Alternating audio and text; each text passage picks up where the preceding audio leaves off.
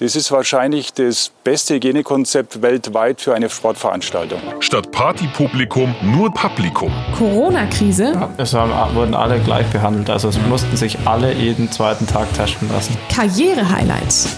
Es ist eine Heim-WM, aber den einzigen Heimvorteil, den ich habe, ist, dass ich die Strecken und die Schanze kenne und auch das hat mir ja, wie man gesehen hat, dass ich die Chancen gekannt habe, hat mir nicht so viel gebracht. Kurioses. Ich bin noch nicht, ich bin noch nicht so weit in, in Corona. Was ich, ist das, wird das jetzt ein Thema, dass man sich gegenseitig zur Impfung gratuliert oder so? das ist für uns alle Neuland, ja. Die nordische Ski-WM bei Ski Happens. Einen wunderschönen Sonntagabend und herzlich willkommen zur Ski Happens WM Abschlussrunde. Heute wird, wird das letzte Urteil gefällt, nachdem heute schon ein umstrittenes Urteil gefällt wurde nach dem 50 Kilometer klassisch Rennen. Und das wollen wir besprechen heute wieder in voller Besetzung plus Gast sogar. Und mir zugeschaltet in Garmisch Corinna Horn. Hello. Und in Oberstdorf Vincent Geiger. Welcome back. Hello. Und äh, begrüßen wir gleich. Wir haben einen Gast heute. Und zwar der Mann, der ähm, mit bis hauptverantwortlich dafür war, dass ihr äh, Material auf Instagram auf der Scherpenseite gesehen habt. Heute mit dabei Lenny Blackall. Servus. Wir sprechen gleich noch über dich und das, was du während der WM getan hast. Du und der Finzi, ihr wart aber vor allem, wenn ich es richtig verstanden habe, heute im Stadion draußen und habt dieses Rennen gesehen. Ja, wir waren draußen, haben uns den 50er vor Ort angeschaut. Wo seid ihr gestanden? Ähm, am Burgstall. Ähm, wenn man weiß nicht, ob man das jetzt ähm, allen was sagt, aber wenn man aus dem Wald rauskommt und dann die Rechtskurve macht und dann nochmal ähm, das letzte lange Stück kommt, da sind wir gestanden und haben geschaut, wie sich die, die Langläufer hochquälen. Habt euch ja den besten Spot ausgesucht. Auf jeden Fall. Also ihr habt die, die, das Drama am Schluss quasi nicht äh, direkt mit euren eigenen Augen gesehen. Doch, doch, das haben wir auch gesehen. Wir sind dann gleich runtergerannt und haben von oben dann noch den Zielsprint angeschaut oder letzten Berg und ähm, Zielsprint dann noch ähm, angeschaut. Und was sagt ihr jetzt, da wir einen, einen Weltmeister über 50 Kilometer klassisch haben, mit dem so wahrscheinlich die wenigsten gerechnet hätten? Ja, also ich habe es mir jetzt auch nochmal angeschaut. Das ist schon eine schwierige Entscheidung, glaube ich. Ähm, Im Regelwerk steht es halt, glaube ich, einfach so, dass ähm, die dass ähm, die Spur, ich glaube, der hatte halt die ganz rechte Spur gehabt da ähm, bei Schunov und dann, wenn man halt nochmal weiter rechts vorbei will, das geht halt nicht, da war halt einfach kein Platz. Und da hat er sich durchgemogelt und ja, ähm, anscheinend war das nicht, nicht ähm, darf man das nicht so. Ähm, ich hätte niemals gedacht, dass, es, dass er da disqualifiziert wird, aber bin jetzt auch nicht da. Ähm, ich bin nicht die Jury, Gott sei Dank. Und ja, ähm, hat, ich glaube, dass wenn er die linke Spur genommen hätte, ähm, der Kläber hätte das auch gewonnen. Also der war einfach äh, enorm stark auf dem Ziel, Sprint, vor allem im Doppelstock schieben, aber ja, im Endeffekt, dem Fall hat er trotzdem nicht der Paschunov gewonnen und ja, trotzdem Norweger, aber das muss schon extrem bitter sein, wenn man 50 Kilometer sich abrackert. Da wäre er wirklich ähm, unsterblich geworden in Norwegen. Ja, und ähm, ja, es war auch nicht so zu erwarten. Viele waren sich gar nicht sicher, ob er überhaupt den 40er läuft, weil er eigentlich schon ein Sprint-Spezialist ist. Aber ja, ja, extrem bitter für ihn, aber habe jetzt die Reaktionen von ihm, habe jetzt noch nichts äh, irgendwie mitgekriegt. Ja, man hat ja, man hat zumindest gesehen, dass er sich äh, beim Zieleinlauf dann nicht so gefreut hat wie sonst und gleich mal zu Alexander Bolschunow hin ist und ihn getröstet hat und diese Entscheidung. Also, wie gesagt, ich hoffe, dass alle, die hier zuhören, sich das angeschaut haben. Wenn nicht, dann jetzt Pause drücken und schaut euch das nochmal kurz an, den Zielsprint des heutigen Rennens. Und ähm, ich dachte ja noch letzte Woche, als rauskam nach der Nummer von Bolschunow gegen ähm, Johnny Mackey, dass das mit so einer Bewährung ja eigentlich gar keine wirkliche Strafe ist. Für Alexander Bolschunow, wenn man den heute aber im Ziel gesehen hat, wie der sich zusammenreißen musste, dass er nicht komplett ausflippt und alles kaputt macht dann war es wohl doch eine Strafe und eine Entscheidung am Ende des Tages, die eigentlich nach ganz einfacher Straßenverkehrsordnung klingt. Überholt wird links und wer von hinten kommt, ist schuld, wenn was passiert. Und eine Entscheidung, die ja nur unterscheidet, versauen wir jetzt einem den Tag, beziehungsweise dessen Tag war schon versaut, nämlich der von Alexander Bolschunow, oder versauen wir Kläbo auch noch den Tag? Und das ist am Ende passiert. Coco, wie hast du es gesehen? Ja, ich muss sagen, ich habe mir auch die letzten Stunden Gedanken drüber gemacht und ich weiß nicht, ob es die richtige war, weil ich denke mir so, letztendlich hat es ja Bolschunow in dem Sinne nichts gebracht. Klar, er hat jetzt Silber bekommen statt Bronze, aber ob Silber oder Bronze, das war ihm im Endeffekt wahrscheinlich auch irgendwie egal. Und ähm, ja, ich weiß es nicht. Ein verrücktes Ende einer außergewöhnlichen Weltmeisterschaft. Auf jeden Fall. Was gibt's sonst noch groß zum Rennen zu sagen? Es gab äh, noch mehrere äh, verrückte Zieleinläufe. Ich weiß nicht, habt ihr Thomas Maloney Westgard gesehen, wie der ins Ziel gekommen ist? Nee, das hab, also ich habe es nicht mitbekommen. Der hat sich wohl irgendwo die rechte Schulter ausgekugelt und kam dann sehr komisch ausschauend mit einem einarmig schiebend ins Ziel. Und am Ende des Tages äh, wieder mal, finde ich, ein tolles Rennen von Friedrich Moch, der sich lange, lange hat vorne mitbewegen können, mitziehen lassen können. Und am Ende des Tages als 21. in seinem ersten Distanzrennen kann man auf jeden Fall zufrieden sein, oder Coco? Ja, sowieso. Also ich finde, er ist ja bis Kilometer 30 wirklich in der Spitzengruppe mitgelaufen und ist ja wirklich noch ein super junger Athlet, ähm, der auch im Gegensatz zu den ganzen Erfahrenen natürlich noch nicht so viele Kilometer gesammelt hat die letzten Jahre, aber ähm, ich finde, der kann super happy sein mit seiner WM. So viel zum Rennen. Ansonsten bei den Deutschen ähm, kann man alles in allem so semi-zufrieden sein. Die Athleten waren es teil teilweise nicht ganz. Und wenn wir aber gerade noch beim Langlaufen sind, jetzt kommen wir zu dir, Lenny. Ich weiß nicht, wie viel du dich äh, mit, mit ähm, dem Profi-Langlaufsport sonst beschäftigst. Du warst aber beschäftigt am Langlaufstadion während dieser WM. Was war denn deine Aufgabe da? Genau. Ähm, ich war, also ich bin bei der Bergwacht und die Bergwacht muss halt auch immer eine gewisse Anzahl an Leuten zur Verfügung stellen bei solchen Events. Gerade wenn jetzt halt irgendwie was im Gelände passiert, äh, dass die Athleten da geborgen werden können. Und da habe ich mir eben meine Bergwacht-Einsätze so gelegt, dass ich äh, an den vier Kombinationsrennen draußen bin. Ähm, genau. Und da dann halt live vor Ort war. Also schon ein bisschen drüber nachgedacht, wie ich es wie dann eben mache. Und ja, so konnte ich mich da dann ganz gut ins Stadion sneaken. Schon sehr clever. Ja, ist auf jeden Fall gut aufgegangen. Man muss dazu sagen, dass du und der Finzi ja auch äh, sehr gut befreundet seid. Das erklärt äh, vielleicht auch das gesteigerte Interesse daran, dann bei den Kombinationsrennen vor Ort zu sein. Musstest du ausrücken eigentlich dann überhaupt? Darüber haben wir noch gar nicht gesprochen. Nee, also ich hatte keinen Einsatz. Ähm, also ich bin nur nebendran gestanden, eben auch gestern beim 30er von den Damen, ähm, wo es da ja alle paar Minuten dann ein paar auf die Schnauze gelegt hat. Also unter anderem ja Frieda Karlsson. Und die wurde ja dann erst im Ziel zum, Pro also zum Einsatz quasi. Und da war ich nicht zuständig. Okay, okay. Also alles in allem nicht so viel zu tun in der, in der ersten Hilfe an der Strecke und viel Zeit, sich äh, Rennen anzuschauen. Was war dein, was war dein Highlight? Ähm, jetzt von allen Rennen oder Kombination? Was du im Langlaufstadion gesehen Muss hast? jetzt, muss jetzt nicht parteiisch sein, kann schon ähm, ganz Ja, aus, gut. aus neutraler Sicht.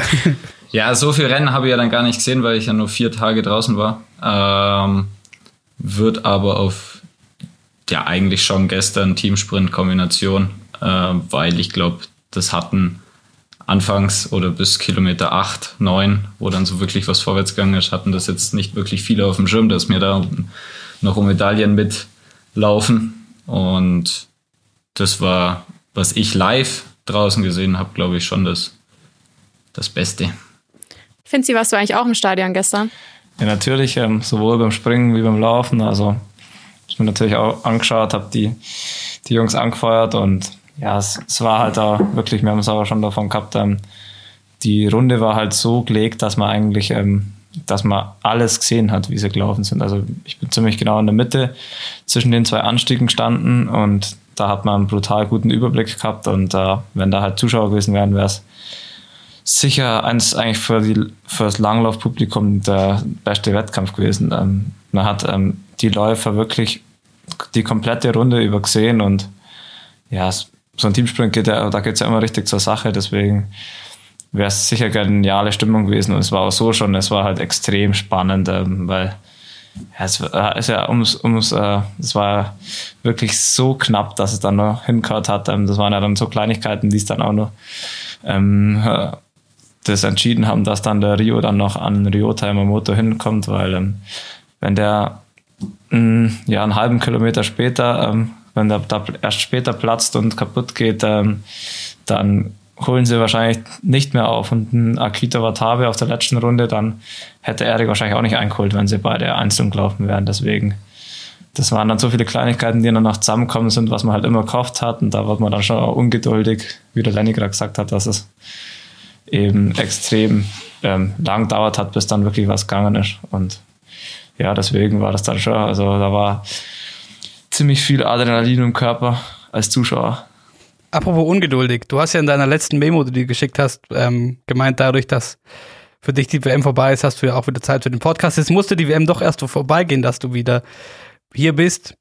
Kein Vorwurf, aber was ging denn sonst so bei dir jetzt in den, in den letzten WM-Tagen noch? Wie lange warst du überhaupt noch in der Bubble? Ähm, ja, ich bin eigentlich bis, also ich war eigentlich bis gestern noch in der Bubble. Also ich habe mir dann, ähm, ja, wenn man auf die Strecke will, braucht man ja auch nicht die Bubble verlassen. Deswegen war ich da auch gestern noch im Hotel und ja, sind dann schon noch zusammengehockt und haben das gebührend gefeiert, dass die Springer dann noch Gold geholt haben und gestern unsere noch Bronze geholt haben und ja, dann, das ist dann einfach äh, viel Erleichterung und ähm, ja, dass man dann halt sich einfach mal wieder zusammenhocken kann und mal ein, zwei Bier trinken kann. Ähm, ja, nach so einer WM, die dann doch ähm, stressig war, auch wenn es jetzt von von der keine Zuschauer da waren und ja, ganz spezielle Umstände waren, aber das zerrt halt dann doch auch, ja, auch für mich, wenn ich dann nicht den Einsatz gekriegt habe und ja, war natürlich auch dann zum Teil äh, enttäuschend, dass ich dann nicht aufgestellt wurde, aber es war natürlich für mich nachvollziehbar. Bleiben wir vielleicht noch kurz, ähm, du hast gerade selber schon gesagt, es frisst einen dann vielleicht doch an, wenn man dann diesen letzten Startplatz nicht mehr bekommt. Wenn ihr nochmal zusammengesessen seid und man geht diese WM nochmal durch. Was ist so jetzt für euch als Mannschaft so das Fazit? Ja, also es war, es war glaube ich, sicher die nicht die WM, wie man sich vorgestellt hat. Ähm, eigentlich sind wir alle in einer guten Form angereist, auch wenn man halt weiß, dass man beim letzten Weltcup nur einen Dreifachsieg äh, hatte im Weltcup. Dann sind natürlich die Erwartung, ist die Erwartungshaltung extrem hoch, aber ich denke, einen Vorwurf brauchen wir uns keinen machen, weil äh, wenn man weiß, in der Art und Weise, wie die Wettkämpfe dann verlaufen sind, ähm, auf der Normalschanze hat, hat man einfach am Langlaufen nicht den besten Ski und dann, ähm, dann muss halt einfach alles zusammenpassen, dass dann eine Medaille rüberkommt. Und beim Erik war es zum Beispiel extrem, der war, glaube ich, siebter nach dem Springen, hat dann dritte Laufzeit gehabt. Also das sind, äh, das normalerweise ist man da immer auf dem Podest, da kann man sogar gewinnen nur von den, von den Daten jetzt. Und dass dann halt vierte Platz ist, ist halt schade. Und ja, und bei mir war es auch, das waren Kleinigkeiten, die es dann entschieden haben. Vielleicht mit einem guten Ski oder wenn ich jetzt auch, ähm, wenn ich einfach einen Tick langsamer angegangen wäre und dann äh, vor allem halt ein, zwei Meter mehr gehabt hätte auf der Schanze, dann wäre es sich wahrscheinlich noch ausgegangen. Dann äh, kämpfe ich ums Podest und hole dann vielleicht eine Medaille, auch wenn es dann extrem knapp gewesen wäre. Und dann schaut man anders drauf. Aber es hat wirklich nicht viel gefehlt und bei mir hat einfach auf der Kleinen hat es dann einfach an dem Tag ähm, hat es einfach nicht sein wollen, ähm, auch wenn ich gut drauf war und ja, auf der großen Schanze, da habe ich einfach äh, extrem Probleme gehabt da im Springen. Ähm, da war ich einfach zu weit weg. Ähm, das war dann aber einfach verständlich, dass ich da im Teamsprint nicht starten durfte, weil die anderen halt besser gesprungen sind und auf der großen Schanze, wenn man da so einen riesen Abstand hat, dann wird es schwer. Ähm, man hat es ja gesehen, aber der Rio hatte dann Probleme und dann war es eben dementsprechend knapp mit der Medaille, was man vorne rein, da macht man sich eigentlich als deutsche Mannschaft gar keine Gedanken, ob das dann keine Medaille wird, aber das geht eben ganz schnell und die Österreicher sind halt genau in den Flow reinkommen, den man halt braucht bei einer Wärme und deswegen, ja, ist nicht ganz so gelaufen, aber wie gesagt, die Leistungen waren von uns Athleten nicht so schlecht. Ähm, das war jetzt einfach mal dieses Jahr so, dass nicht alles zusammenpasst hatte. Die letzten Jahre hat immer alles perfekt zusammenpasst und da war immer das Glück auf unserer Seite und dieses Jahr war es mal nicht so. Und ja, Mai, ich glaube, wir wissen, ähm, an was es gelegen hat oder ähm, wo wir weiterarbeiten müssen. Und da machen wir jetzt im Sommer weiter und dann greifen wir nächstes Jahr wieder an. Also das ist jetzt kein Weltuntergang für uns und es sind ja trotzdem zwei Medaillen dabei rumkommen, deswegen. Das ist jetzt nicht so schlimm, wie es jetzt vielleicht in den Medien dargestellt wird. Ja, Moritz hat auch nämlich auch schon nachgeschaut, wann es eigentlich die letzte WM gab, wo die deutschen Kombinierer mal keine Einzelmedaille geholt haben. Und ähm, das war halt 1999 und da haben wir auch gesagt, da merkt man eigentlich erst, wie krass erfolgreich die deutschen Kombinierer eigentlich so die letzten Jahre waren. Ja, klar, also das war, war auf jeden Fall so. Ich bin mir aber dann auch wieder ziemlich sicher, dass zum Beispiel in Seefeld 2019 waren wir als Mannschaft deutlich schlechter drauf, wie wir jetzt dieses Mal drauf waren und auch die Leistungen waren dann, ähm, da hat man einfach extremes Glück. Der Erik hat, da ist, eigentlich hat die Saison gar nichts zusammenpasst bei ihm 2019 und dann in Seefeld auch auf, beim Training und im Probedurchgang war alles noch schlecht, ähm, so weit weg, keine Chance auf eine Medaille und dann klappt es halt wirklich in diesem einen Sprung und dann gewinnt er halt ähm, und war dann, hat ihm auch jeder gegönnt und es war einfach genial. Aber da, das, das sieht man halt dann, dieses Gesamtpaket sieht man halt dann nicht. Da sieht man auf dem Blatt, ja, okay, er ist Weltmeister geworden und wieder eine Einzelmedaille, aber ähm, ja, wenn man so die gesamte Mannschaft anschaut, da sind wir dieses Jahr eigentlich schon deutlich besser aufgestellt gewesen und haben auch eigentlich keine so schlechten Leistungen gebracht, ähm, auch im Einzel. Deswegen, ja, es ist, es ist keine Einzelmedaille rumkommen, aber wie schon gesagt, ähm, glaube, wir sind jetzt nicht ähm, so enttäuscht alle. Hm, aber um mal kurz hier, äh, weil du schon das Thema Medien angesprochen hast, um mal kurz äh, Phrasen aufzubrechen. Ähm, was heißt denn, ihr wisst, woran ihr jetzt äh, arbeiten müsst? Wo fängt es an? Was ist der, woran muss man am dringendsten arbeiten? Ich würde mal vermuten, es hat was mit Chancen zu tun. Ähm, ja, also das ist speziell, ich sag bei mir ist es jetzt ein bisschen anders. Ähm, ich habe halt meine Punkte, wo ich weiß, da muss ich besser werden. Ähm, die Hocke war einfach ähm, nicht so stabil. Also ich hab, bin ja gut gesprungen die Saison schon öfters, sonst ähm, hätte ich ja nicht die Erfolge gefeiert, wie ich es jetzt schon in den Weltcups gezeigt habe. Aber es war halt einfach zu instabil. Ähm, wenn ich jetzt in Oberstaffel auf die Schanze gekommen bin, habe ich einfach meine Anfahrtshocke nicht gefunden und dann hat es halt einfach nicht gereicht, dann bin ich nicht klargekommen und ähm, im Klingental hat es halt dann alles zusammenpasst davor und in Ramsau auch, aber in Lacht jetzt dann auch nicht passt. Also das sind, das sind dann so, ja, es war einfach so nicht ganz so konstant und deswegen, da muss ich dran arbeiten, dass ich da eine stabile Hacke komme, dass ich auf jede Chance, wo ich komme, dass da einfach sofort die Hacke passt und dass, dass ich da dann eben auch auf jeder Chance gut springe und nicht nur auf den, wo es dann gerade, äh, wo es dann gerade zu mir so passt. Ähm, ich glaube, da ähm, gilt es dran zu arbeiten und ich glaube mir, werden jetzt das dann alles analysieren und dann weiterschauen. Aber grundsätzlich haben wir, glaube ich, jetzt nicht ähm, so viel falsch gemacht. Und auch mit dem Heinz, ähm, das sieht jetzt dann so aus, als wäre durch ihn, hätten wir jetzt, ähm, wären wir jetzt nicht so weit vorwärts kommen, aber wir sind als Mannschaft enorm weitergekommen, vor allem im springerischen Bereich. Wir haben einen Riesenschritt gemacht zu letztem Jahr und ja, dass jetzt dann halt keine Einzelmedaille rauskommen ist. Das sind zwei einzelne Tage, wo dann halt alles passen muss. Das war halt ähm, dieses Jahr nicht möglich und ja, deswegen, ich bin da gar nicht so, so extrem enttäuscht, äh, wie es viele dann äh, vielleicht denken würden. Okay, okay, aber das Thema ähm, besser werden an der Chance und so weiter, wie siehst du das bei der, bei der Konkurrenz auch international? Weil wir hatten es davon und gerade gestern ähm, das war ein Springen, das hat schon mega Spaß gemacht anzuschauen. Du hast beide Japaner in Topform. Der Lamperter, der wieder eine Granate raushaut, der Erik auch mit dem guten Sprung. Also man, ich hatte schon den Eindruck, dass auch in der Breite ähm, mehr passiert und mehr Schritte nach vorne passiert. Das war schon auch mal anders. Ja, auf jeden Fall. Man sieht es einfach schon extrem dran, dass der Jarl Magnus Rieber, der letztes Jahr fast jeden Sprungdurchgang gewonnen hat, ähm, dieses Jahr auch seine ähm, Probleme hat oder nur noch ähm, Oberes äh, einfach ähm, zu den besten Springern gehört, aber jetzt nicht mehr das Nonplusultra ist.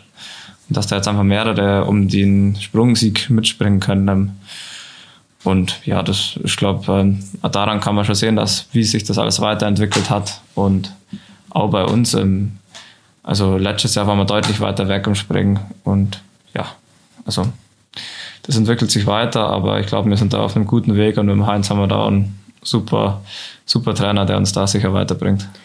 Ja, Moritz und ich wollten eigentlich über ein Thema noch sprechen ähm, bei der NUCO. Und zwar, Jan Magnus Rieber wollte ja eigentlich den Rekord vom Johannes Rützek brechen. Hat er ja ähm, deutlich nicht geschafft.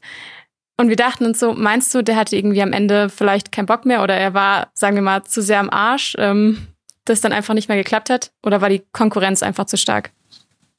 Kein Bock mehr, also. Das kann ich mir nicht vorstellen bei ihm. Das kann ich mir generell bei keinem vorstellen, wo er startet. Ich glaube, wenn man bei einer WM startet, da gibt es das nicht. Hab keinen Bock mehr. Also ja, plakativ sonst gesagt. kommt man nicht, ja, sonst kommt man nicht zu einer WM. Aber ja, ich glaube, dass es halt einfach nicht zusammenpasst hat, alles bei ihm. Ähm, ja, ich habe jetzt auch hab nicht gewusst, dass er das, diesen Rekord brechen wollte. Ähm, klar, ich glaube, das wollte wollt er sicher, aber ob das jetzt so sein großes Ziel war, dann vor allem in den Teams und Teamsprint, ähm, da müssen halt andere auch noch ihre Leistung bringen, obwohl es beim Teamsprint ähm, auch an ihm gelegen hat. Also ähm, er hat da wirklich für seine Verhältnisse keinen so guten Sprung gemacht und ja, an was es gelegen hat, weiß ich auch nicht, aber fand es jetzt nicht so schlimm, dass er jetzt nicht alle Rennen gewonnen hat. das kann ich mir vorstellen. Aber, aber, aber hast du da sonst irgendwie das beobachtet und vielleicht eine Erklärung für, weil es sah schon, also wollen wir ihm nicht unterstellen, dass er keinen Bock hatte, aber es sah schon eigenartig aus, sowohl im, im Großschanzen-Einzel als auch im Teamsprint. Man sieht Situationen, in denen man sonst gewohnheitsmäßig kennt, okay, an gewissen Stellen setzt er einmal die Attacke und dann, ähm, und dann macht er daraus sein Rennen. Und das ist aber nicht passiert und man, man schaut eine Runde drauf nochmal und das ist wieder nicht passiert. Ist es dann doch vielleicht einfach Ermüdung nach der Saison bisher oder hast du dich damit irgendwie beschäftigt? Ja, also das fand ich auch krass beim Einzel auf der Großschanze, dass er da wirklich gar keine Attacke gesetzt hat und gar nicht probiert hat, ähm, eben auf Gold zum äh, Laufen, sondern halt wirklich nur den silbernen Platz abgesichert hat. Und ja, das hat mir auch gewundert, das hat alle gewundert, aber ja, ich glaube, er war einfach, der Johannes Lampert, der hat ein enorm starkes Rennen gemacht, also das muss man auch sagen. Ähm, wahrscheinlich hat er das probiert, wäre er eh nicht rankommen. Also, aber normalerweise müsste man sich schon denken bei der WM, hey, probier's, ich will Gold gewinnen, aber ich weiß nicht, an was das gelegen hat, ob er einfach so am Arsch ist von den Rennen davor oder von seiner Knieverletzung, die er hatte und ja, das weiß ich nicht. Ich habe ihn auch nicht gefragt, wieso er nicht angegriffen hat, aber das haben wir uns wirklich auch alle gefragt. Coco, was hältst du davon, wenn wir beim, wenn wir zurück aufs Thema Schanze kommen und Thema Arbeit an der Schanze? Nur anders, als wir gerade schon hatten. Und damit kommen wir nochmal zum Lenny, bevor der jetzt äh, hier einschläft vor dem Zoom-Call und seinem Bier.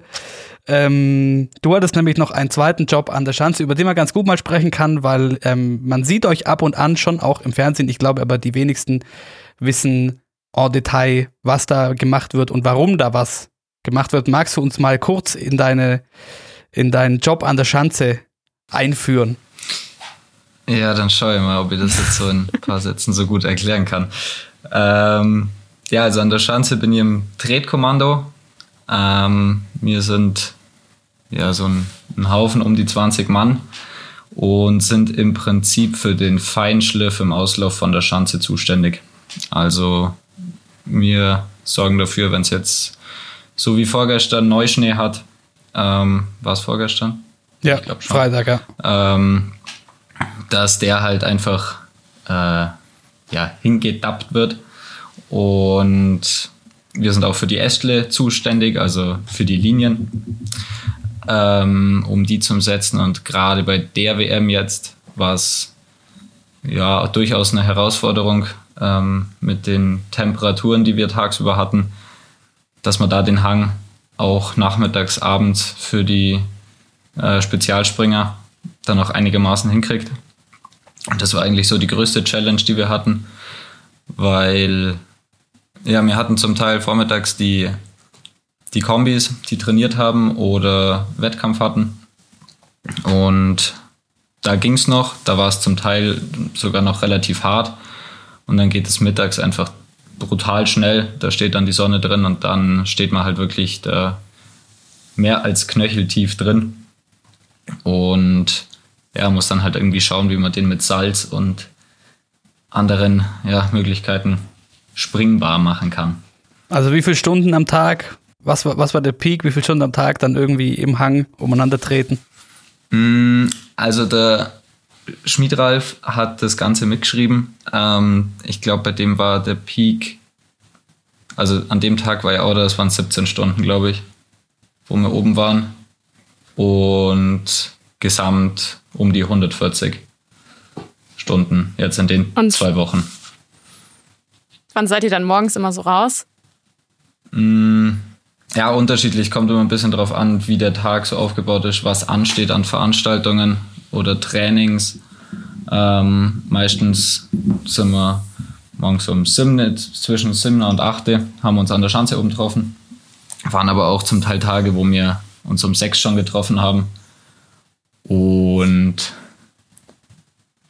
ja, ähm, dann werden die Tage halt auch lang durch so Aktionen, wo man sicherlich auch mal die FIS etwas hinterfragen muss, ähm, weil wir hatten da halt zum Teil, also das waren die Damen springen, waren ja auch immer abends und die waren dann um 7 fertig. Ähm, dann war Siegerehrung von denen und noch ihre Flower Ceremony und so weiter und ähm, dann war es achte und dann war die Meinung, ja, das ist eine gute Uhrzeit, dass man jetzt noch ein Herrentraining macht mit drei Sprüngen auf der Schanze. Und dann kommen halt 78 Herrensprünge. Das wurde spontan entschieden, dass da noch ein Training. Nee, nee, das wurde nicht spontan entschieden. Das war von vornherein so geplant. Ähm, aber ja, da fehlt, ist bei uns allen eigentlich so ein bisschen die Sinnhaftigkeit hat da gefehlt. Ähm, ja, weil die springen dann halt bis um 10, halb 11 und danach müssen wir uns halt drum kümmern, dass der Hang am nächsten Tag wieder springbar ist. Und das sind dann halt lange Tage.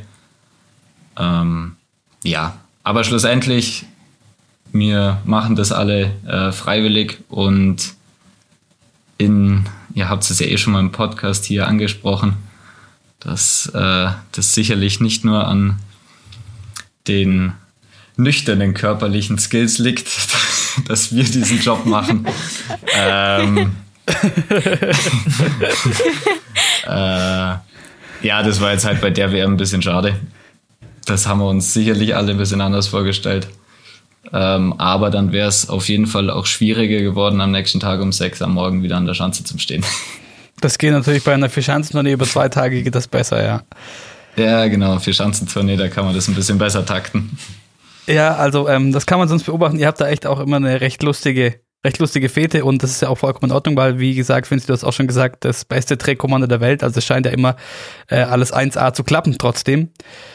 Wenn wir uns jetzt so einen Tag wie vorgestern nochmal anschauen, der wirklich extrem war und vielen wird der Sturz von Markus Eisenbichler äh, noch irgendwie präsent sein, weil der durchs Internet gegeistert ist.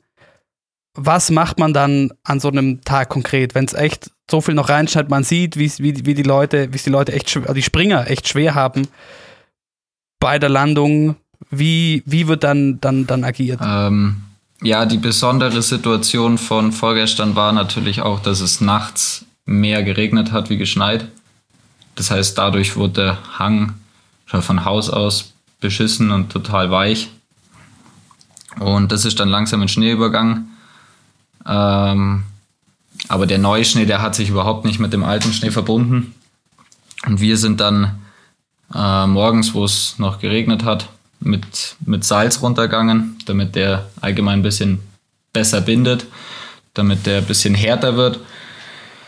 Und dann hat es auch schon gleich mal zum Schneien angefangen. Und ja, dann sind wir im Prinzip bis zehn Minuten vor, ähm, vor Wettkampfbeginn oder vor Probedurchgangbeginn. Ähm, da müssen wir dann raus sein aus dem Hang. Bis da sind wir eigentlich in einer Tour den Hang von oben nach unten runtergelaufen. Also ich glaube, man hat an dem Tag dann schon so um die zehn Durchläufe hingebracht. Ähm, aber viel mehr Möglichkeiten haben wir dann eben auch nicht, wenn es eben im Wettkampf weiter schneit. Wir können ja jetzt nicht nach jedem Springer äh, nochmal rein und das schnell machen, weil ich meine, da wird man hinten und vorne nicht mehr fertig. Aber ich habe eben auch ein bisschen geschaut, weil es ein Eiser ja da äh, sauber auf die Goschen gelegt hat. Habe eben auch schon geschaut, ob irgendwie, weil er letztens an der Vierschanzentournee eher etwas kritisch gegenüber äh, den Oberstoffern war, ob es wieder irgendein Interview gibt. Aber ich glaube, dieses Mal hat er sich gezügelt äh, und schlussendlich war er ja auch selber schuld. Wir haben da alles für getan. Ähm, und die Skispringer wissen ganz genau, dass es stumpf ist, wenn es schneit. Da muss man halt ein bisschen passiver reinspringen. Das hat halt einfach auch zu seinem, seinem, also, sorry, ähm, das hat halt einfach zu, zu seinem, ich muss mal kurz das Telefon ausmachen. So, jetzt klingelt das Telefon im Hause Geiger. Ich wollte euch nur sagen, das Fachvokabular daher, weil du selber ja auch mal Ja, also Springer Ach so, warst ja, im, genau. im Nachwuchsbereich und das Thema Ja, jetzt, ich wollte eigentlich nur sagen, dass beim Eisei das Problem halt ist, dass es bei seiner, Land, bei seiner Landetechnik, sage ich mal, hat immer seinen Oberkörper ziemlich weit vorne äh, und seinen Schwerpunkt dementsprechend weit vorne. Und wenn halt dann der Schnee langsam ist und es stockt bei der Landung, ähm, dann äh, ist natürlich klar, wenn du weit vorne bist dem Schwerpunkt, dann schiebst du dich noch weiter nach vorne. Und dann wird es enorm schwierig zum Landen und das war dann genau bei ihm der Fall. Er war dann noch relativ weit und dann bremst es halt und dann hat sie ihn vorne drüber gehauen. Das war, ähm, das passiert. Und dann gibt es halt Leute, die landen vielleicht ein bisschen weiter hinten oder zentraler und die haben dann halt keine Probleme. Aber das war sicher nicht einfach da, die Landung zum, zum Setzen und da haben ja extrem viele Probleme gehabt. Ja, wir hatten es doch davon im Podcast, dass, ähm, also ich habe gesagt, ich, ich finde es ja doch beeindruckend, weil in solchen Situationen sieht man dann wieder, wie krass Profiathleten teilweise sind. Wir haben es so ein bisschen verglichen mit der Aktion, die viel noch im Gedächtnis sein wird, von der Alpine WM, Maxence Musaton, so Rettungsaktionen, das hat man da auch wieder gesehen. Also so in der, diesem Sekundenbruchteil dann doch noch irgendwie den Oberkörper hochreißen und den Kopf rauskriegen aus dieser Sturzsituation. Da sieht man dann doch irgendwie ähm, so. Also ich finde es Momente immer schön, wo man so ein bisschen sieht, was dahinter steckt. Wisst ihr? Ja. Aber Lenny, gab es mal jemanden, der irgendwie einen blöden Kommentar gebracht hat oder so? Nicht, oder? Also du meinst, dass der Hang nicht so gut war? Ja, genau. Ähm ja, man merkt, also wir kriegen jetzt nicht so eine direkte Kritik, ähm, aber man merkt, wenn die Trainer und Athleten nichts sagen. Also wir sitzen während des Durchgangs oder während des Wettkampfs, sitzen wir unten am Lift und bei uns kommen eigentlich alle Athleten mindestens dreimal durch. Ähm, also einmal auf jeden Fall. Und wenn der Hang gut ist, dann sagen da der ein oder andere sagt dann schau mal, dass es, dass es passt, oder? Ähm, und bei den Trainern ist alles Gleiche. Die wissen auch, wo wir unseren Raum haben oben. Und die kommen dann nach dem Wettkampf nur durch und sagen dann normalerweise, dass es passt hat. Ich glaube, wenn das nicht mehr der Fall wäre, dann müssten wir uns Gedanken machen. Aber das war eben auch. Dann ist die Zapfanlage wieder weg. Ja. Das ist noch eine Frage, die muss ich stellen. Also ähm, in unserem Insta-Highlight, man sieht es auch ganz schön, es gibt ein Video von dir aus dem, oder ich glaube mehrere sogar, aus dem Hang so einmal nach oben, einmal nach unten gefilmt. Das ist ja doch auch ziemlich steil und man muss äh, gut auf dem Ski stehen, um das machen zu können, klar. Ähm, jetzt haben wir aber den Faktor Alkohol noch dazu. Bist du schon mal gestürzt beim Nee. Dappen? Bin ich noch nicht. Ähm, passiert auch tatsächlich sehr selten. Also da wird ja schon auch drauf geschaut, dass wir uns da jetzt nicht vor dem Wettkampf, äh, bevor da die Kameras auch draufhalten zum Teil, dass man sich da zum Affen macht, äh, sondern wir schauen schon, dass wir das eher ähm, auf später dann verlegen. Vernünftig, vernünftig. Ähm, eine Frage, die ich mir auch noch gestellt habe. Es wurden ja doch unheimlich viele Corona-Tests jetzt die WM durchgeführt. Wie oft werdet ihr als Helfer eigentlich getestet? Also ich glaube, wir hatten den gleichen Testrhythmus wie ihr. Ja, es haben, wurden alle gleich behandelt. Also es mussten sich alle jeden zweiten Tag testen lassen. Also ähm, genau, da hatte jeder den gleichen Testrhythmus. Ähm, sonst ist man nicht ins Stadion reingekommen. Und also alle sechs Tage den PCR und alle zwei Tage da dazwischen den Antigen. Aber wie sah das jetzt im Detail mit, diesen, mit der Trennung von diesen unterschiedlichen Bubbles aus? Weil, das hat man im Fernsehen ganz gut mitgekommen, mitbekommen, zum Beispiel jetzt im, beim ZDF diese Woche, äh, beim Teamspring gestern. Der Johannes war dann irgendwie beim ZDF da Und da musste er aber im Gegensatz zum Moderator Maske tragen, weil das wieder zwei Medien und Athleten zwei unterschiedliche Bubbles sind. Und es gab auch eine äh, Instagram-Story von DSV Nordisch, wo ihr zwei äh, Spaßvögel nebeneinander drauf äh, seid an der Schanze. Ähm, also gab es da, da keine getrennten Bubbles zwischen Helfer und Athleten, weil ihr eben den gleichen Test Testrhythmus habt oder wie sah ja, das doch, aus? klar, die, die, die Bubble ist dann getrennt, aber das ist ja gar nicht zu verhindern, dass man da, also wie der Lenny schon sagt, ähm, die sitzen, haben ihren Raum halt da an der Schanze. Ähm, da läuft man sich immer mal über den Weg. Ähm, und das ist ja auch, die Bubbles sind ja dann speziell eigentlich nur im Hotel dann vor allem, weil draußen alle mit FFP2-Maske, mit Abstand, also ich glaube, das ist ja auch nicht zu verhindern. Die, die Helfer es müssen ja auch irgendwo Ordner stehen, also deswegen ist es ja gar nicht anders möglich. Und das ist ja nicht so, dass, dass mir, dass ich jetzt irgendwie mich mit dem Lenny abends treffen kann oder, oder so. Ähm, deswegen, aber während, während den Veranstaltungen ist ja gar nicht möglich. Also die Kommentatoren und oder halt alle Helfer, die sind ja auch an der Schanze vor Ort und wir springen halt. Also klar, man, man hat jetzt da keinen Kontakt direkt. Ähm, ständig die FFP2-Maske draußen anzuhaben, ist ja eh fragwürdig. Also es geht halt um die Außendarstellung. Es ist schon klar und wir machen das ja auch alle und das gehört dazu. Ähm, aber wenn man jetzt überlegt, dass wir uns alle zwei Tage testen lassen und wir sind draußen, da, wie war es, der, der, Erik Lesser hat es doch einmal gesagt, so ungefähr, sie dürfen alles machen, weil sie sind ja alle getestet.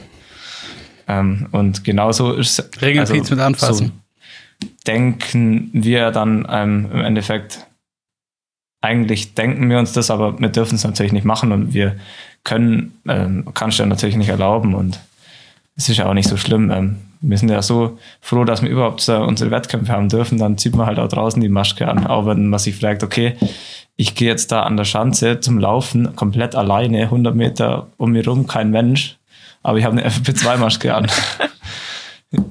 ja, also, aber es gehört halt einfach dazu. Ja. Und genauso ist dann halt auch im Stadion, wenn der, wie auf dem Bild, der Lenny und ich stehen da, da, keine Ahnung, wir haben, wir, wir stehen, wir haben ja uns ja nicht umarmt oder so, also wir haben schon unseren Abstand gehabt und mit Maske und Ja, da kommt man sich über den Weg und da, ich glaube, das wäre auch hirnrissig zum sagen, dass man da jetzt irgendeine Bubble vermischt hat, weil wir da uns unterhalten haben.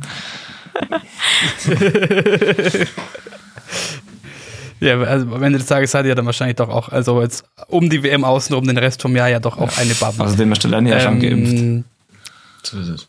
Ist ja privilegiert. ja.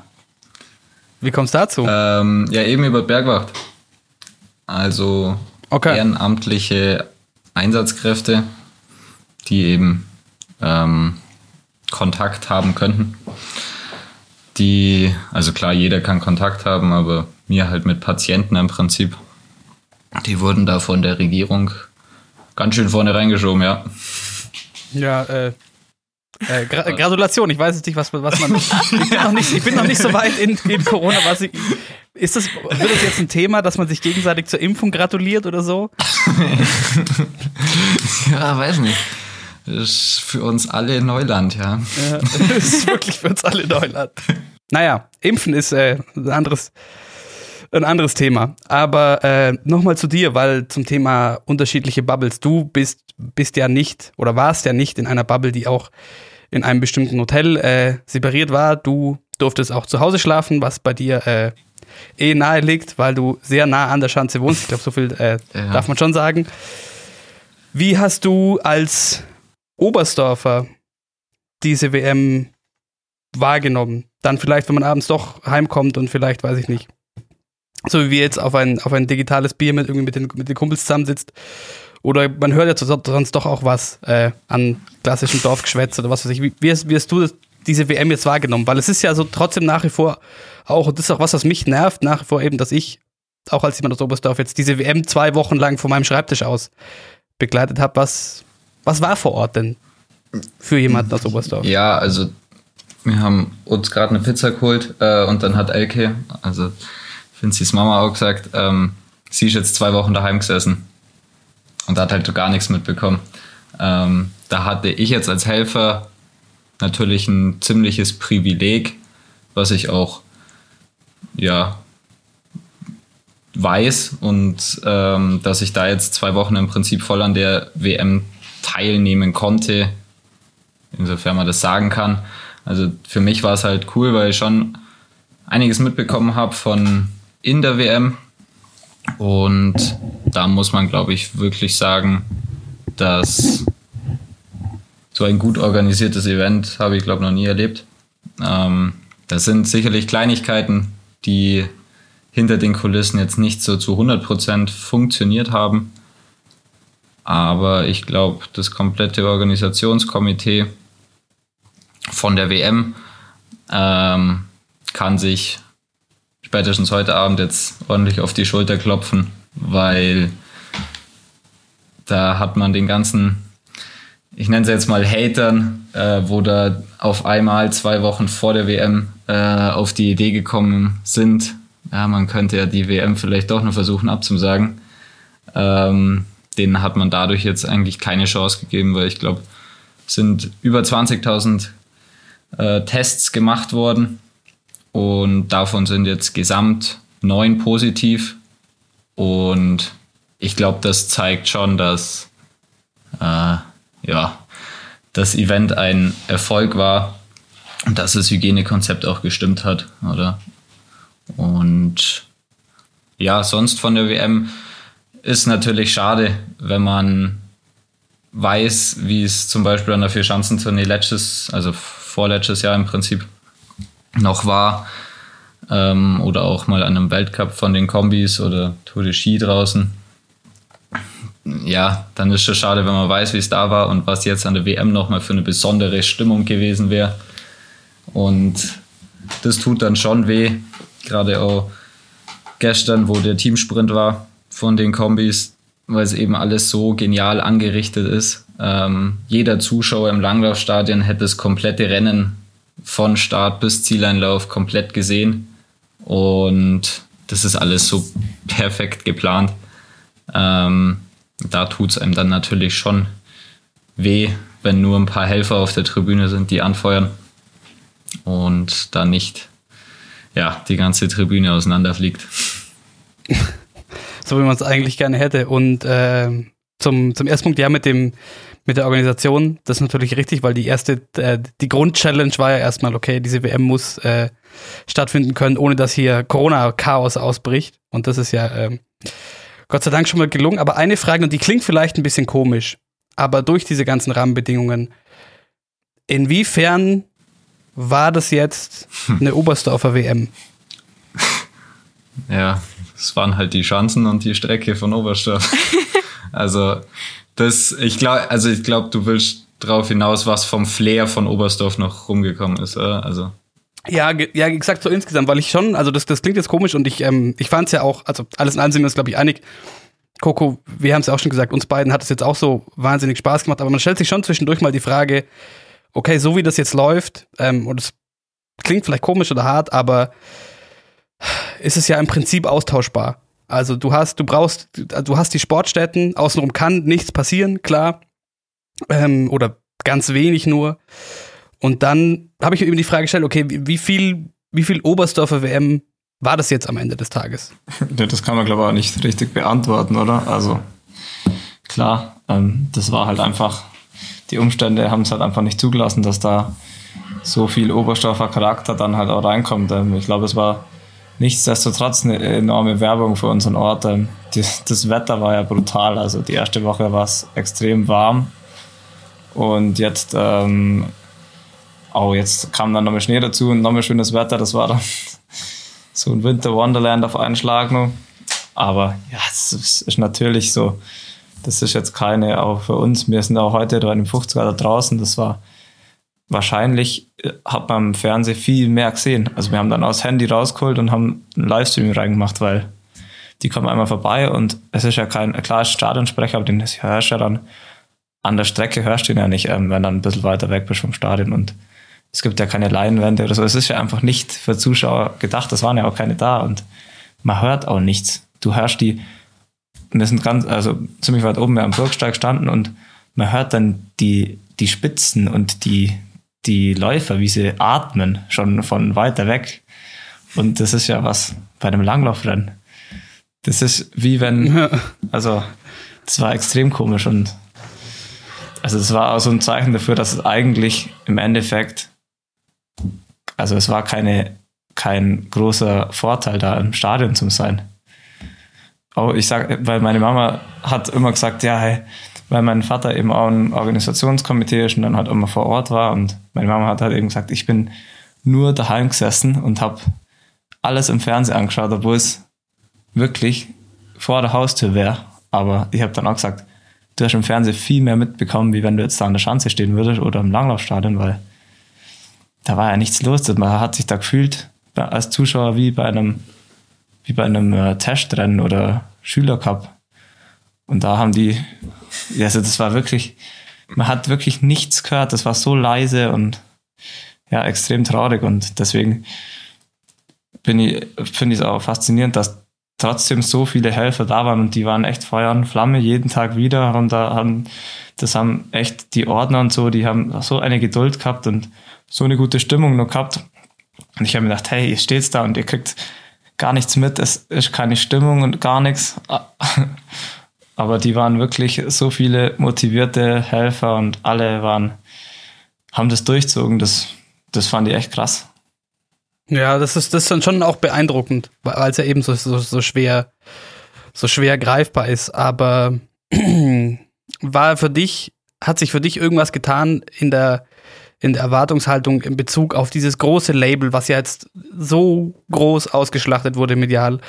Ähm, auf das große Stichwort Heim-WM hat sich da für dich irgendwas verändert? Also hat sich dann auch, auch als, Athlet, als Athlet irgendwie anders angefühlt, obwohl du vor deiner Haustür bei einer Weltmeisterschaft antrittst? Ja, also das haben, die Frage haben wir dann auch schon gestellt und das haben wir dann auch schon gedacht, hey, es ist eine Heim-WM, aber den einzigen Heimvorteil, den ich habe, ist, dass ich die Strecken und die Schanze kenne und auf, das hat mir ja, wie man gesehen hat, dass ich die Schanzen kannt habe, hat mir nicht so viel gebracht.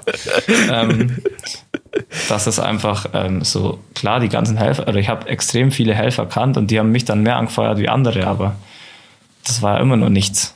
Also, wenn ich weiß, wie es beim Weltcup letztes Jahr war, da waren halt alle Leute da, wo, also, wo halt mich irgendwie unterstützen und wo es halt cool finden, dass da einer aus Oberstoff da teilnimmt oder dass da mehrere aus Oberstoff teilnehmen und die werden natürlich mehr angefeuert und das hat voll gefehlt, das ist klar, steht nicht zur Diskussion und ich glaube, so eine WM wünscht man sich nicht, auch nicht als Heim, also wirklich nicht als Heim-WM. Wir haben schon gesagt, das hätte doch jetzt einfach irgendwo anders sein können, die WM.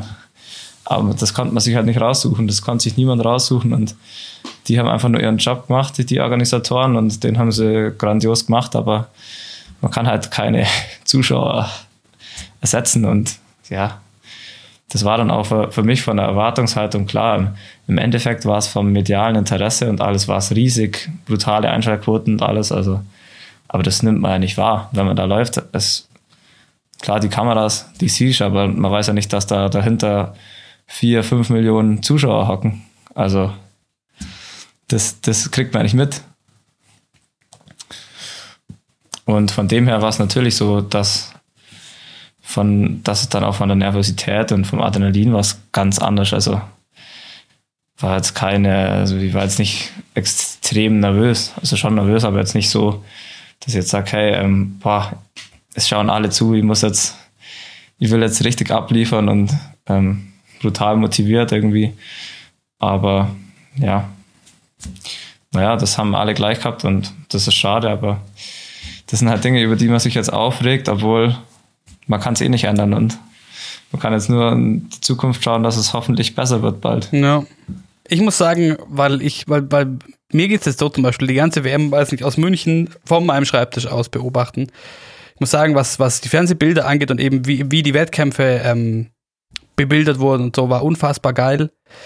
Aber ich fand es halt so oft so schade und da können wir auch nochmal auf einen Moment heute kommen.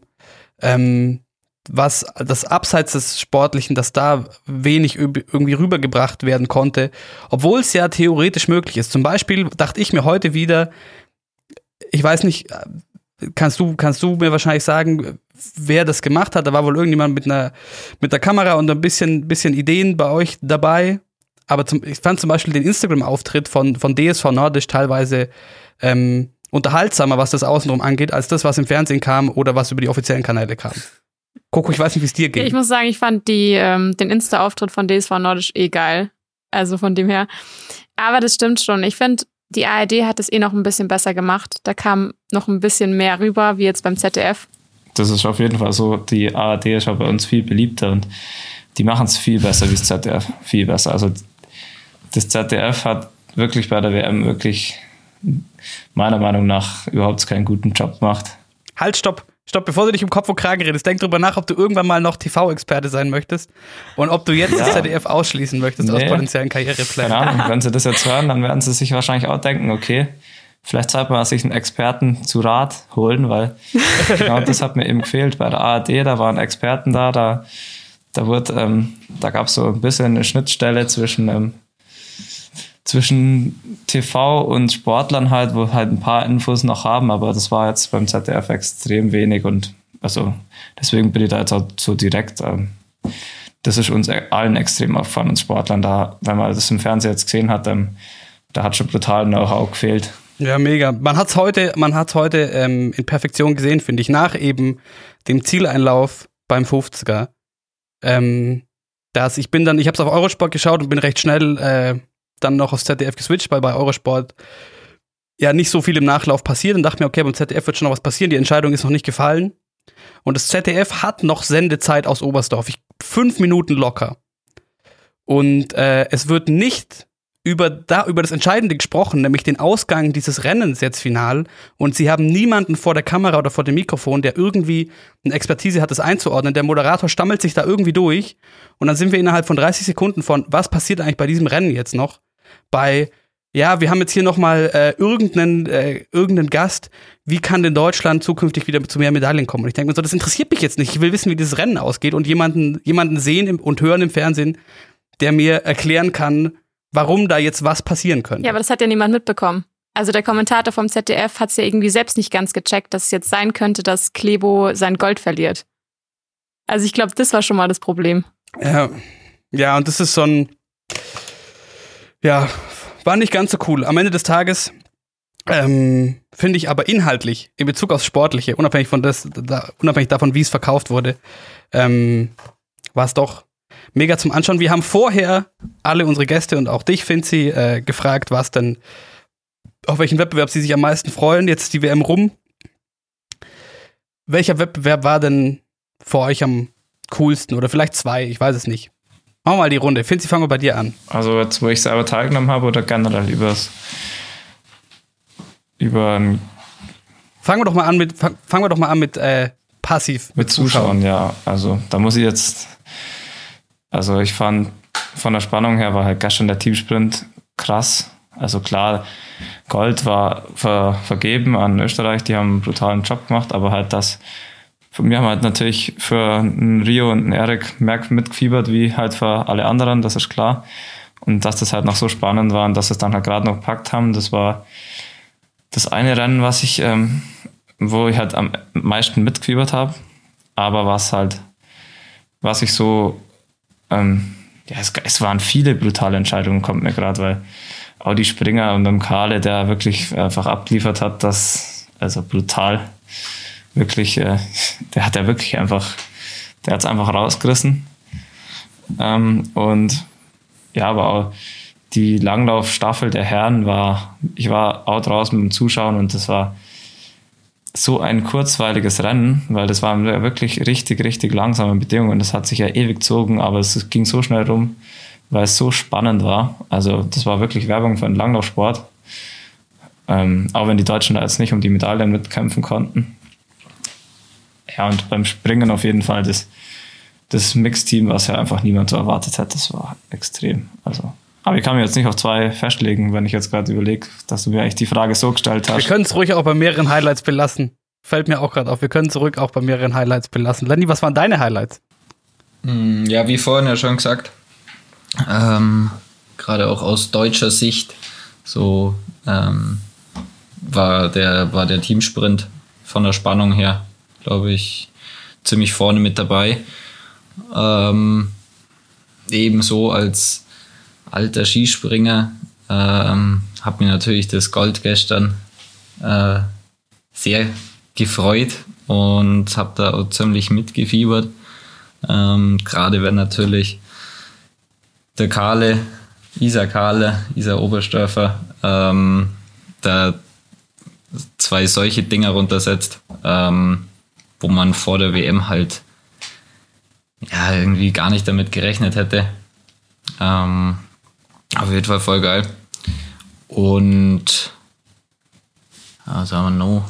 Klar, die zum Zuschauen im Langlauf sind sicherlich die, die Sprints auch immer was Spannendes. Ähm, den, Pro, äh, den Heats dann, da geht es halt einfach zur Sache und das ist sicherlich für den Zuschauer auch äh, mit am interessantesten. Für den Laien-Zuschauer. Und da ich jetzt beim Langlauf auch nicht ähm, den besten Durchblick habe, sondern nur so Hobbysportler, Hobbyzuschauer bin, äh, finde ich da die Sprints schon ziemlich interessant. Aber natürlich, wie der Finzi auch gesagt hat, die, die Herrenstaffel ähm, und was da, da gab es allgemein so ein paar Events. Ähm, bei der Herrenstaffel, Frankreich ist Dritter geworden, oder? Mhm. Wie die sich gefreut haben, wo die ins Ziel gekommen sind, da muss ich sagen, genauso wie Piotr Schüler beim Skispringen, oder? Wie der sich gefreut hat, wo der Gold geholt hat. Das sind noch Emotionen, ähm, wo ich bei nordischen Nationen, wenn sie eine die x-te Goldmedaille einfahren, äh, bisschen vermiss und das ist ja solche Bilder, die behält man irgendwie auch relativ lang im Kopf. Ähm, ja, wie die Franzosen da die Bronzemedaille holen und äh, das ganze Stadion zusammenbrüllen. Man hört es natürlich jetzt auch besser, weil keine Fans mehr da sind, die blöd tun. Aber ja, sowas bleibt auch im Kopf. Wegen dir, Coco. Wir haben auch noch nicht so drüber gesprochen. Fällt mir gerade auf. Ähm, ich muss sagen, da ich ja jetzt nicht so der krasse Skisprung-Fan bin, war mein Highlight tatsächlich die Langlaufstaffel der Damen. Einfach weil wir ja auch vorher geredet haben und ähm, wir eigentlich dachten, dass Schweden Gold holt und sie letztendlich keine Ahnung wo waren, aber auf jeden Fall nicht vorne drin. Und ähm, ich fand es auch mega geil, was eigentlich die deutschen Damen für ein Hammerrennen abgeliefert haben. Und ich fand das Rennen noch irgendwie am spannendsten, muss ich sagen. Deswegen war die Langlaufstaffel mein Highlight. Ja, das war auch ein, ein Mega-Rennen. Da war auch vorne recht schnell klar, was passiert, aber dahinter äh, große Spektakel. Ja, es sind viele, viele Highlights. Wie gesagt, auch nach wie vor der Mixed-Bewerb und Thema Emotionen, auch die die Cutter nach diesem, nach diesem Mix-Goal, weil die wirklich, glaube ich, mit keiner einzigen Medaille gerechnet hat am Ende des Tages bei dieser Weltmeisterschaft nach den ersten äh, Sprüngen, die sie gemacht hat. Ähm, große, große Emotionen. Das war also die WM und wir wollen noch kurz drauf schauen, was denn noch bleiben kann von dieser Weltmeisterschaft. Und die Coco hat nochmal gesammelt mit allen unseren Gesprächspartnern, die wir in der Dorfrunde besucht hatten, was sie so glauben.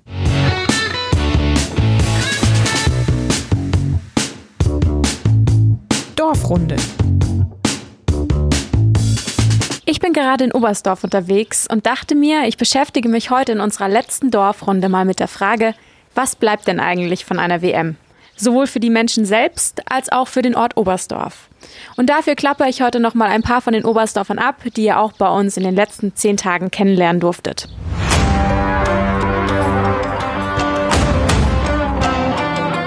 Jetzt sitzen wir hier gerade im Kurpark, an dem Ort, an dem auch unsere erste Dorfrunde angefangen hat. Neben mir sitzt der Joachim, der eben 2005 für die Veranstaltungstechnik verantwortlich war. Joachim, sag mal, ich habe gehört, viele Menschen konnten von der WM 2005 besonders im Nachhinein profitieren. Sowohl für sich selbst, aber auch für Unternehmen. Was ist denn für dich von der WM 2005 geblieben? Es sind doch schon Unternehmen, die über diese WM auch ja, ihre ersten Schritte gemacht haben. Also nehme ich mal mich an, ich habe dann nach der WM angefangen äh, oder in dem Zeitbereich schon eine Werbeagentur zu gründen. Und ich muss sagen, der, die WM war mit ein, einer der Standbeine natürlich, dass das auch hat wachsen können, ähm, aber schlicht und einfach auch Kontakte geknüpft haben mit heimischen Firmen. Die innerörtliche Kommunikation, das Kennenlernen auch von Leuten, das ist schon was, was so eine Großveranstaltung unglaublich macht gemacht. Das ist natürlich etwas, was mit Sicherheit dieses Mal Corona-bedingt gar nicht passieren wird. Was ich im Nachgang auch zu dieser WM sehe, wir hatten ja im Endeffekt damals ein riesengroßes Team, also nicht nur unser Veranstaltungsteam, sondern es gab ja auch vor Ort dieses WM-Team, also die die Veranstaltung koordiniert sportlicherseits. Da waren Architekten mit dabei, die die Stadien geplant haben. Das war ein Team von, ich weiß gar nicht, 150 Leuten oder was die am Schluss waren die nach dieser WM alles wussten, was in Oberstdorf touristisch, was sportlich wichtig ist, was marketingtechnisch wichtig ist. Und das hat sich über die Jahre dann ähm, natürlich auch aufgelöst. Und dann sind diese Menschen halt auch teilweise hier geblieben und ganz viele sind halt auch in alle Welt verstreut, weil die natürlich sehr spezialisiert und sehr gut waren. Dadurch verliert ein Ort natürlich an Potenzial von gut ausgebildeten Leuten. Andererseits konnte Oberstdorf auf basierenden Strukturen gerade touristisch aufbauen.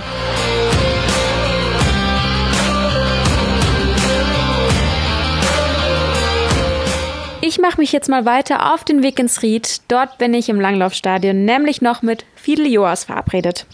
Jetzt sitzen wir hier gerade im alten Funktionsgebäude. Fidel, du hast gerade schon gesagt, die WM ist ein Katalysator für den Tourismus. Das Langlaufstadion wird auch nach der WM nicht nur von Spitzensportlern, sondern vor allem auch für den Breitensport und den Tourismus genutzt. Also von unserem Konzept für die Nachhaltigkeit war ja immer die, die offene Sportanlage im Blick. Das heißt, dass wir alle drei Bereiche im Prinzip parallel abwickeln können. Also der Spitzenathlet kann auf dieser Strecke trainieren, der Breitensportler kann trainieren wird aber nicht behindert im Prinzip vom Tourismus.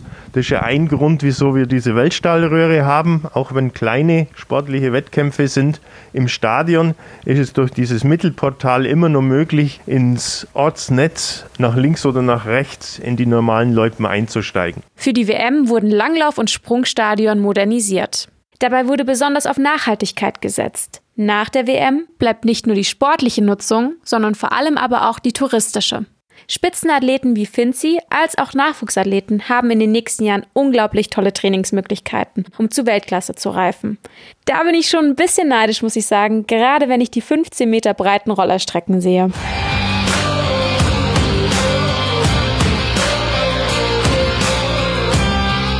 Mein letzter Gesprächspartner für heute ist Thomas Müller. Ihn konntet ihr ja doch schon ein paar Mal hören die vergangenen Tage. Thomas, ich habe es gerade schon gesagt, nach der WM bleiben natürlich unglaublich tolle Trainingsstätten. Was glaubst du, bleibt von der WM?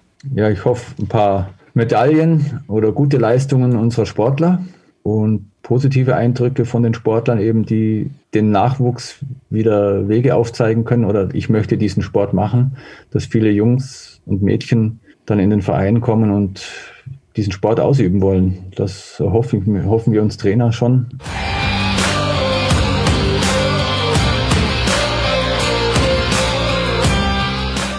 Joachim konnte von der WM 2005 gerade als Einzelperson profitieren.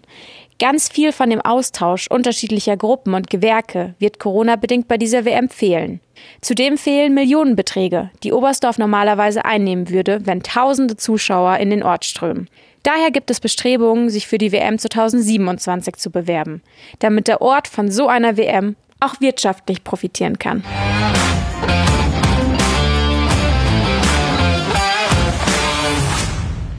Das glauben also unsere Gesprächspartner aus der Dorfrunde. Nochmal übrigens nochmal vielen Dank an alle, die mit uns gesprochen haben. Joachim Weiler, Fidel Joas, Claudia Tauscherkögel, Mario Sauter und wen habe ich vergessen? Coco? Help, please. Thomas Müller.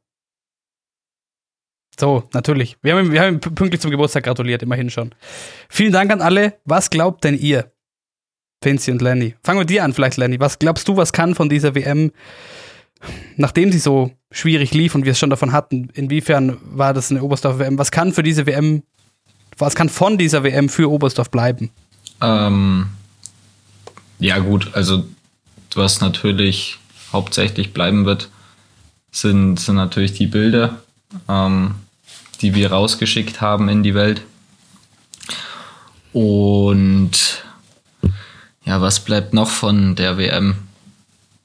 sicherlich, dass es halt eine besondere WM war, dass die Umstände einfach für die meisten Oberstdorfer nicht gerade so toll waren, ähm, um jetzt an der WM irgendwie teilzunehmen oder einen Teil davon zu haben. Aber ja, guter Sport, fairer Sport.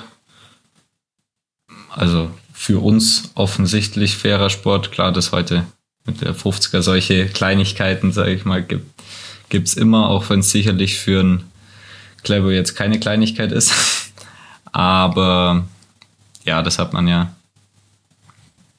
Das ist zum Beispiel so ein, so ein Bild, was wahrscheinlich aus Seefeld keiner mehr mitkriegt, äh, in Bezug auf fairen Sport. Und mit der äh, Aktion Aderlass. Ähm, ja, sowas. Das in war es fair, war es ein guter Sport und ja, das wäre nicht so. Mehr fällt mir jetzt gerade da ein. Sagst du, Finzi? Ich glaube, ähm, ich habe gerade so überlegt, wahrscheinlich oder hoffentlich werden uns die Masken ja bald wieder verlassen. ähm, dass ich dann so, keine Ahnung, wenn ich dann irgendwann mal aufhöre und so zurückdenke, okay, WM 21, wie war denn das Name? Ach, das war, das war die WM, wo wir alle Masken anhatten und eigentlich völligen, also völlig, das hat, also es hätte ja vor einem Jahr oder vor eineinhalb Jahren hätte das ja auch niemand, das hätte niemand erzählen können, der hätte das glaubt, dass ein Virus ausbricht und dass alle mit Masken rumspringen müssen, keine Zuschauer sind da. Ähm, ich glaube, das wird halt auf jeden Fall bleiben. Ich hoffe halt auch, dass es die einzige Saison jetzt war, die halt wirklich so ist, ohne Zuschauer und mit der, in der ganzen äh, äh, Situation, wie es jetzt halt ist, mit, mit der Pandemie. Und dass ich da dann halt immer zurückdenke, so, okay, die Saison, das war die Pandemie-Saison oder halt die. Die eine. Ja, es ist ja so. Also, Ja. so, so in zehn Jahren, wenn ich dann zurückdenke, okay, hey, in dem einen Jahr da waren keine Zuschauer da. Das war ganz komisch. Also ich hoffe, dass es halt nächstes Jahr oder dann wieder ein bisschen normaler wird und ich glaube, das ist das, was am längsten bleibt, weil das ist das, was besonders ist und was er hoffentlich einzigartig macht, die WM. Nicht nur das. Ähm, auf jeden Fall, der, die sportlichen Leistungen werden bleiben, aber ich glaube, die Umstände, die sie halt zu der WM gemacht haben, wie sie jetzt war, ähm, die werden auf jeden Fall bleiben. Ähm, lass uns Aber für einen Ort speziell war auch die Frage, oder? Ja. Und für einen Ort glaube ich halt klar, also was offensichtlich ist, die Trainingsstätten, die bleiben. An der Schanze haben sie genial ähm, das, äh, die generelle Schanze und Laufstrecke wurden einfach äh, in ein Top-Zentrum, also ich, wir haben eigentlich mit das beste und nachhaltigste Langlaufzentrum, das man glaube ich so haben kann, jetzt da draußen. Hoffentlich kommt dann jetzt noch das Schneedepot und dann äh, glaube ich, dass halt einfach die Infrastruktur jetzt halt perfekt ist und das wird bleiben. Das bleibt für den Nachwuchs, das bleibt für uns, fürs Training und natürlich werden die schönen Erinnerungen bleiben, die, die er Eröffnungsfeier mit Ja. die er ins ORF gebracht hat mit der genialen Rede. Die wird bleiben. Und ja, es sind viele Dinge, die bleiben würden. Aber halt, ich glaube, vor allem andere Dinge, wie halt von, einer, von normalen WMs bleiben. Das ist ja auch, so kann man es natürlich auch sehen, auch eine gewisse Form der, der hoffentlichen Einzigartigkeit. Komm philosoph Ja, philosophisch hinten raus. Gefällt mir. Ja, aber natürlich bleibt, auch, es war ja auch, wie ich schon gesagt habe, mit dem Wetter und auch mit, am Schluss, dass dann noch geschneit hat und dann noch schön Wetter. Das war schon eine Werbung für einen Ort. Also klar, mir tun alle leid, die da jetzt nicht davon profitiert haben, wie unsere Gäste ja sicher auch schon gesagt haben, aber es war trotzdem eine brutale Werbung für unseren schönen, für unser schönes Oberstdorf. Die, die Bilder, die rausgingen, die waren ja genial, deswegen. Ich glaube, war nicht Ja, nur Schlechtes. Gehen wir mal aus und ähm, Coco, ich weiß nicht, wie es dir geht. Ich muss sagen, so ein bisschen platt jetzt nach zwei Wochen. Ja, mega. Ich bin bin auch irgendwie auch. froh, dass jetzt rum ist. Sorry, es müsste sein. Ja, ich muss sagen, ich, ich, ich finde es schon schade. Also man hätte es schon ein bisschen, ein bisschen noch strecken können, aber ob es dann besser wird, ist die andere Frage. Ich fand es auch sehr, sehr schön. Ähm, wir bedanken uns bei allen, die uns äh, mit uns durch diese WM, wie sagt man, gehört haben. Und äh, vielen Dank für die ganzen vielen Nachrichten, man gedacht, niemals gedacht, dass wir so viel, äh, wie sagt man, Nachrichten bekommen auf das, was wir hier tun. Vielen Dank dafür. Vielen Dank an dich, Lenny, dass du unser, unser, unser, unser spontaner Außenreporter warst. Und ähm, wer war denn noch mit dabei? B Bilder machen. Der Manu, Manuel Müller, bei, an den noch vielen Dank. Didi, oder? Fabian Diet auch noch, vielen Dank. Und Davids Papa. David Sobels Papa. Ich weiß leider nicht, wie er Ja. mit Vornamen heißt. Aber auch danke an David Sobels Papa und ähm, ja, wie gesagt, bei allen, die mit uns gesprochen haben, haben wir uns schon bedankt. Das war die WM bei She Happens. So schnell geht's rum. Was eine Reise. Und wir machen natürlich weiter. Die Saison ist noch nicht ganz vorbei. Wir machen aber, Coco, jetzt erstmal eine Woche Break. Ja, zum Glück, oder? Ja, ich meine, wenn die Skispringer zwei machen können, können wir immerhin eine machen. Eben. Und danach geht's noch weiter. Was steht denn nächstes Wochenende noch so an? Also die Langläufer machen im Engadin weiter. Die Biathleten haben ihr zweites Wochenende in Nove Mesto und Ski Alpin in Aare und Kranjskagora. Top. Skispringer und Kombinierer haben noch. Ich habe noch eine Frage an den Finzi. Was denkt man sich dabei, immer noch jedes Jahr wieder einen Kombinationsweltcup im März in Schonach anzusetzen? Das verstehe ich wirklich auch nicht. Das sage ich schon lange, weil Schonach ist wirklich ein cooler Ort. Also die leben, also die leben ja wirklich die Kombination, das sind da für Lenny schüttelt den Kopf. vi- Viele, ja, also der Ort an sich jetzt ist jetzt nicht besonders oder so, aber für uns Kombinierer ist das einfach ein historischer Weltcup. Den, den Schwarzwaldpokal, den gibt es halt schon ewig und klar, die von der die Schanze ist jetzt nichts Besonderes, aber die Laufstrecke ist cool, da sind viele Zuschauer und deswegen macht's, hat der Weltcup schon seinen Reiz, obwohl wir jetzt nicht da alle jetzt ohne Zuschauer wird man wahrscheinlich, gibt es nicht so viel Reiz an Schonach, aber normal ist da halt echt eine gute Stimmung. Aber im März ist halt meistens kein Schnee. Wir sind da schon oft eigentlich quasi im, im Dreck gelaufen. Also das war nur noch so eine ganz kleine Schneeschicht. Und ja, das war dann immer so ein Abschluss. Oder halt gleich woanders. Ja, ja, wäre auch mein, mein ähm, würde ich auch sagen, dass es Sinn macht, aber die Schonacher, die halten dran fest, die haben da, glaube ich, auch einen Vertrag, dass die das Weltcup-Finale haben und die wollen das nicht abgeben. Die sind nämlich Riesenfans der Kombination und das ist auch gut so, dass die da so dafür leben, aber wie gesagt, im März halt, Ende März ein Weltcup im Schonach wird in Zukunft nicht leichter werden. Da sind wir gespannt. Aber es geht jetzt nochmal ersatzweise nach Klingenthal und das ist ja eigentlich gutes Pflaster für dich. Das Ziel ist einfach gute Sprünge zum zeigen und gute Läufe und dann ja, einfach noch die Saison gut abzuschließen. Und dann geht's weiter wieder. Ähm, dann wird die nächste Saison angegriffen, aber habe jetzt da kein konkretes Ziel. Eine Frage noch zum Abschluss. Ähm, Lenny, hast du jetzt auch erstmal ein bisschen Urlaub oder stehen noch groß Abbauarbeiten an? Ähm, also Urlaub habe ich nicht. Ich habe ja noch einen normalen Job, äh, wo ich dann auch mein täglich Brot verdiene. Ich stell mir das gerade vor, wie du Ähm. ganzjährig auf der Schanze rumtappst. Ah nee, also das war jetzt dann, bin jetzt dann schon auch froh, dass es, dass es rum ist. Äh, und mit Abbau haben wir jetzt zum Glück nichts zu tun. Das sind dann eigene Komitees, wo da dann zuständig sind, jetzt die ganzen Tribünen, die ja so äh, gut besucht waren, wieder abzubauen.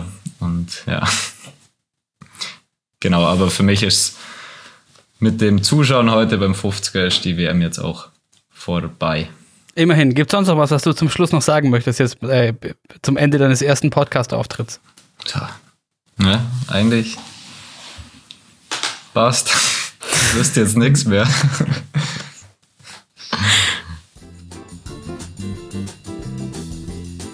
Hallo?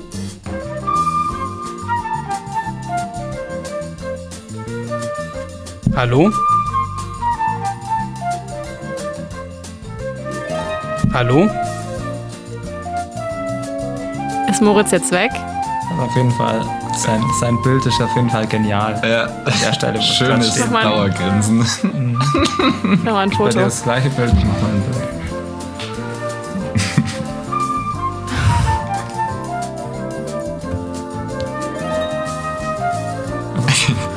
Aber er kommt auch nicht mehr. Nee. Zuschauer auch gut, Lenny. Ja, toll. Ja gut, dann. Mancher kommt nochmal oder? Keine Ahnung. Nö. Ich glaube Jetzt nicht. ist er weg. Ja, brechen wir ab, oder? War das jetzt das Ende oder wie? Keine Ahnung. Ja, sollen wir noch ein Ende aufnehmen? Ja. Schon, oder? Ja, können wir machen. Du kannst es doch. Ja, okay. Das war's von uns aus. Ähm, wir wünschen euch eine schöne Woche ohne She Happens und wir hören uns. Ciao!